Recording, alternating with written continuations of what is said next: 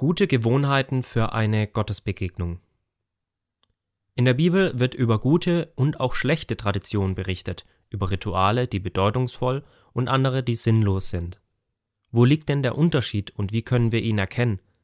Den Unterschied zwischen Form und Inhalt von Ritualen zu verstehen, hilft uns, gute Gewohnheiten und Traditionen aufzubauen, die Gott verherrlichen.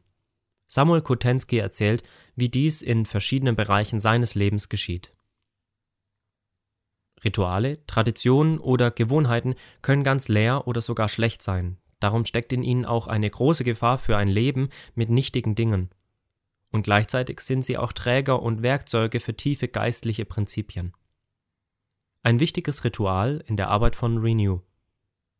In unserer Arbeit bei Renew, dem Marburger Missionsnetzwerk Europa, haben wir das wichtige Ritual, zu Beginn unseres Treffens sehr intensiv zu beten, wenn wir Menschen interviewen, verbringen wir zuerst eine Zeit zusammen im Gebet. Aber warum? Weil wir jeden Tag erleben, welche Kraft und Wirkung das Gebet hat.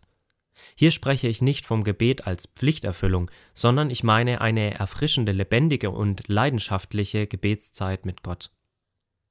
Gebet vor dem Gottesdienst. In den Christusgemeinden haben wir die Tradition, als Vorbereitungsteam schon eine Stunde vor dem Gottesdienst zu beten. Ist das Pflicht oder ein Muss? Nein, überhaupt nicht. Das ist ein Wollen, damit wir die Gegenwart Gottes vorher schon erleben. Wenn der Gottesdienst beginnt, sind wir selbst schon von Gott direkt berührt und geprägt und bereit, andere Menschen zu prägen und zu berühren durch die Kraft des Heiligen Geistes.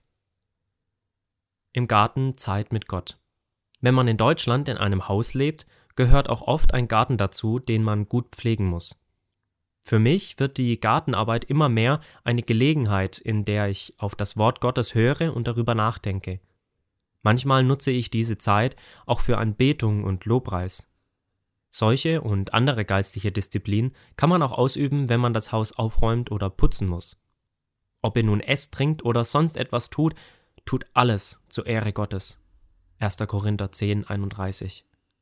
Im Alltag sind wir mit unseren persönlichen Dingen beschäftigt und unser Handeln ist von Kultur und Tradition geprägt, sei es in der Familie, in der Gemeinde oder auf der Arbeit.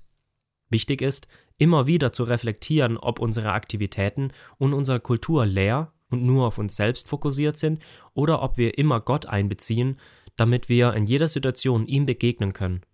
Gott hat eine Sehnsucht danach, dass alle Menschen der Welt ihm in jeder Kultur, Nation und Tradition begegnen.